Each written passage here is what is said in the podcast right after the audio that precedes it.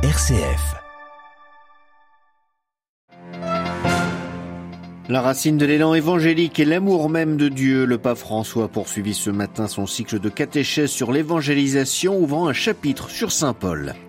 Pensée prière du pape à l'issue de l'audience pour les migrants morts asphyxiés dans un incendie au Mexique, dans un centre de détention hier. Ils avaient allumé le feu pour protester contre leur expulsion programmée. Le droit d'asile en débat au Parlement britannique. Le gouvernement annonce dans le même temps vouloir reloger tous les demandeurs sur des bateaux de croisière, sur des barges ou dans d'anciens camps militaires. La junte birmane resserre son étau sur la vie politique du pays. Seuls les partis qui soutiennent l'armée seront autorisés à participer aux législatives quand celles-ci seront convoquées. Radio Vatican, le journal Xavier Sartre. Bonjour, c'est sous un grand soleil que le pape François a tenu ce matin son audience générale, place Saint-Pierre, une audience au cours de laquelle le Saint-Père a poursuivi son cycle de catéchèse sur la passion pour l'évangélisation. Le pape est revenu en particulier sur le zèle apostolique du croyant en s'appuyant sur la figure de Saint Paul à qui il a choisi de dédier deux catéchèses. Le compte-rendu d'Olivier Bonnel. Le Christ a converti le zèle de Paul, un zèle qui voulait d'abord détruire l'Église, mais qui plus tard l'a construit, a expliqué le pape. Cette conversion radicale de l'apôtre pose question. Nous pouvons nous demander que s'est-il passé, qu'est-ce qui a changé chez Paul, dans quel sens son zèle, son élan pour la gloire de Dieu ont-ils été transformés, s'est interrogé François. Ce qui a changé Paul n'est pas une simple idée ou conviction, c'est la rencontre avec le Seigneur ressuscité qui a transformé tout son être. Ainsi, l'humanité de Paul, sa passion pour Dieu et sa gloire n'est pas anéantie, mais transformée, convertie par l'Esprit Saint, a expliqué le pape, soulignant qu'il en va de même pour tous les aspects de sa vie. Le zèle de Paul demeure, mais devient le zèle du Christ. François a ainsi expliqué que la racine de l'élan évangélique est donc l'amour de Dieu. Il a aussi souligné une sorte de paradoxe qui se produit chez Paul. En effet, tant qu'il se considère juste devant Dieu, il se sent autorisé à persécuter, à arrêter, voire à tuer. Mais lorsqu'illuminé par le Seigneur ressuscité, il découvre qu'il a été blasphémateur et violent, alors il commence à vraiment être capable d'aimer. Le pape a ainsi clos sa catéchèse par une longue improvisation soulignant l'importance de faire entrer Jésus dans nos vies. Il faut que Jésus entre et que cela nous change. C'est ce qui est arrivé à Saint Paul. Olivier Bonnel. Et à l'issue de l'audience générale, le pape, en saluant les pèlerins hispanophones, a évoqué le drame de migrants survenu hier à Ciudad Juarez, dans le nord du Mexique, à la frontière avec les États-Unis. François a parlé d'un tragique incendie et dit prier et a fait prier les fidèles pour que le Seigneur accueille les victimes dans son royaume et réconforte leurs familles. 38 personnes en tout sont mortes dans cet incendie, Marie Duhamel. Oui, il y a également 28 blessés parmi les migrants identifiés. 28 viennent du Guatemala, 13 du Honduras, 12 du Salvador on compte aussi 13 Vénézuéliens. Ces hommes auraient été arrêtés lors d'une opération policière visant les vendeurs à la sauvette de Juarez. Une rafle dénonce la femme d'un détenu installé devant le centre d'accueil. Elle voit les ambulances défiler sans savoir si son mari fait partie des défunts. Pour les autorités, le départ de feu aurait été provoqué par les migrants eux-mêmes. Le président Brador explique qu'ils ont mis des matelas à la porte du centre d'accueil avant d'y mettre le feu, sans imaginer le pire. Ils venaient, affirme le président, d'apprendre leur prochaine expulsion. Mais une vidéo identifiée par les autorités propose un scénario légèrement différent.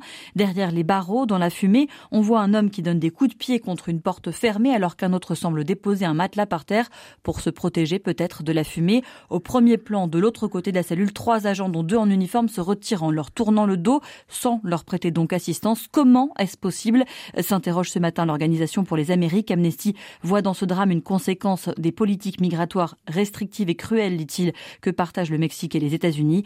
L'ONU exige enfin une enquête, propose son aide pour mettre en place un traitement humain, juste, efficace des flux euh, croissants de population à travers les Amériques. Marie Duhamel.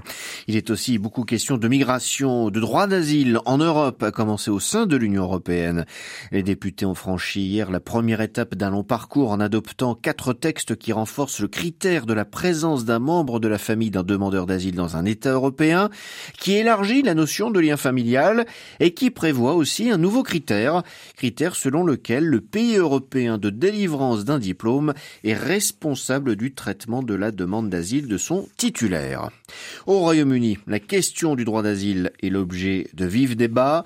Pour loger les migrants arrivant illégalement sur le territoire britannique, Londres mobilise des bateaux de croisière, de gigantesques barges et d'anciens camps militaires. 51 000, 51 000 demandeurs d'asile sont actuellement logés dans des hôtels.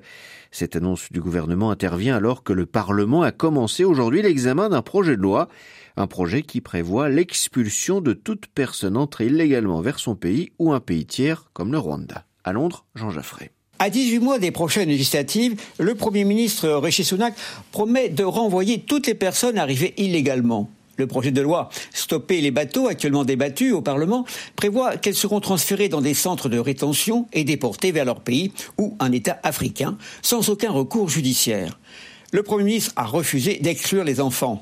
Le but affiché est de lutter contre les criminels qui organisent la traversée dangereuse de la Manche sur de petites embarcations. Les conservateurs veulent aussi se démarquer de l'opposition travailliste qui dénonce un énième plan électoraliste coûteux voué à l'échec. L'ancienne première ministre Theresa May s'inquiète de ce que la législation proposée n'affaiblisse l'efficacité de la loi sur l'esclavage moderne, votée sous son mandat.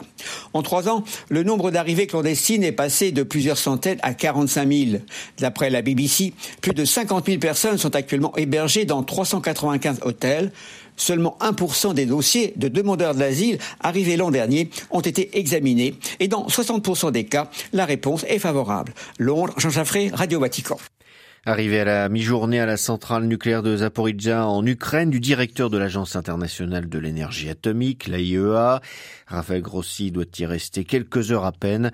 C'est la seconde fois qu'il se rend sur place depuis le début de la guerre. Il y a une semaine, il avait alerté sur l'état précaire du site en raison du conflit, la dernière ligne électrique de secours étant toujours déconnectée et en réparation.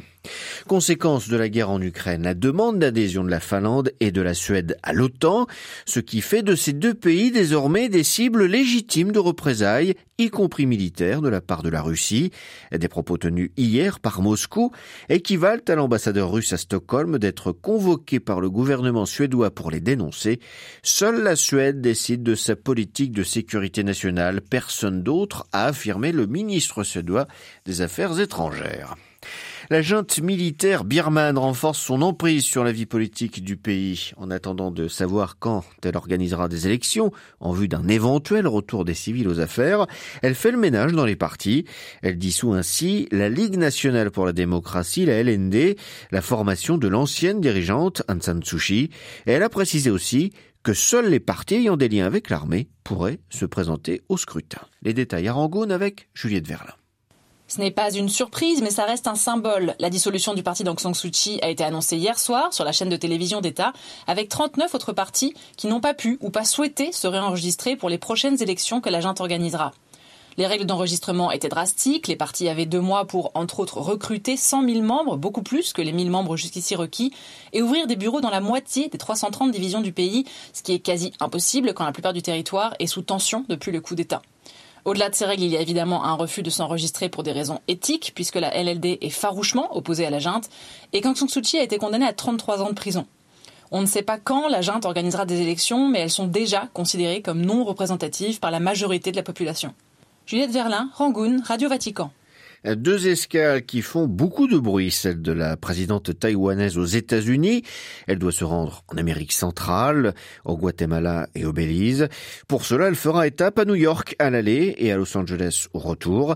Elle en profitera alors pour s'entretenir notamment avec le président de la Chambre des représentants, la Chambre basse du Congrès, Kevin McCarthy.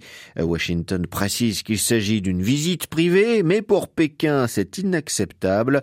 La Chine promet alors de riposter fermement les États-Unis la mettent en garde contre toute réaction excessive. Un sommet pour la démocratie voulu par le président américain s'ouvre aujourd'hui en ligne. La rencontre co-organisée par les États-Unis, le Costa Rica, les Pays-Bas, la Corée du Sud et la Zambie sera en effet essentiellement virtuelle. C'est la seconde du genre. Joe Biden a déjà estimé que la démocratie était à un point d'inflexion face aux autoritarismes. Il a aussi annoncé le déblocage de 700 millions de dollars pour appuyer le renouveau démocratique à travers le monde.